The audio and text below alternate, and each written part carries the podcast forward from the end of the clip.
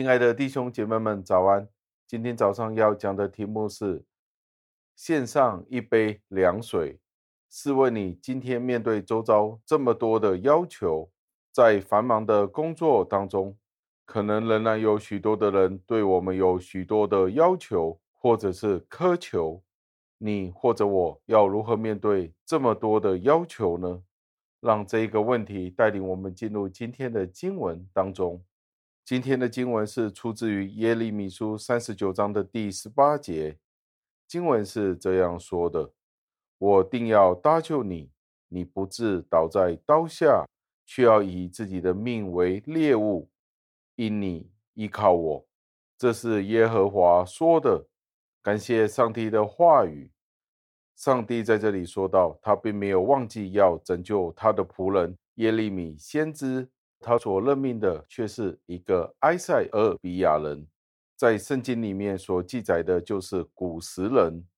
以伯米勒对当时候的以色列人来说是一个外族人，是一个野蛮国家的人。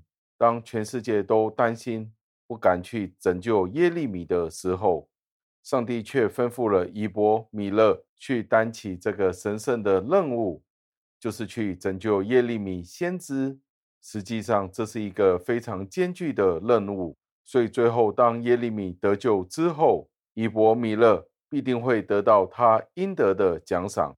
在当时候，以伯米勒都面对着非常大的挑战，他可能面对当时候王宫里面的人的反对。或者是从平民当中来的抗议，以至于他的生命都有可能受到危险。而正正就是在这个危险当中，以伯米勒经历了上帝的恩惠，保守他脱离险境，也成功的救拔了耶利米先知。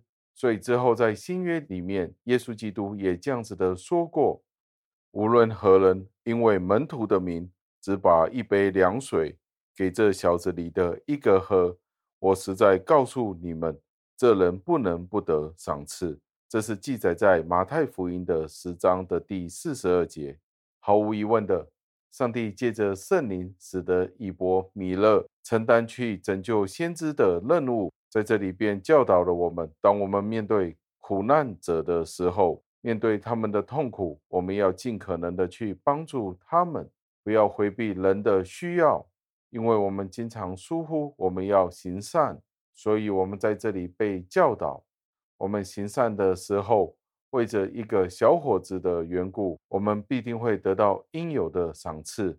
所以这个善行不会是落空的，因为上帝在他的恩典里面已经赐给了他的选民们，也按照着他自己的心意去成就。主是尊重那些对其他人。是有怜悯、同情心的人，他不会吝啬去将那些应给的，那些因为上帝的名的缘故去行善的人。今天我们有没有通过一些怎么样的方式去接触那些被逼迫的人，或者是被边缘化的人呢？让我们一起祷告，亲爱的恩主，我们再一次的赞美感谢您。虽然这个社会充满着许多。不同问题的人士，他们有可能在我们的身边，也有可能在我们的四周。求主教导我们，对他们更加有怜悯的心肠，就好像主耶稣基督对他们有怜悯的心肠一样。感谢您，求您垂听我们的祷告，是奉我救主耶稣基督得胜的尊名求的。阿门。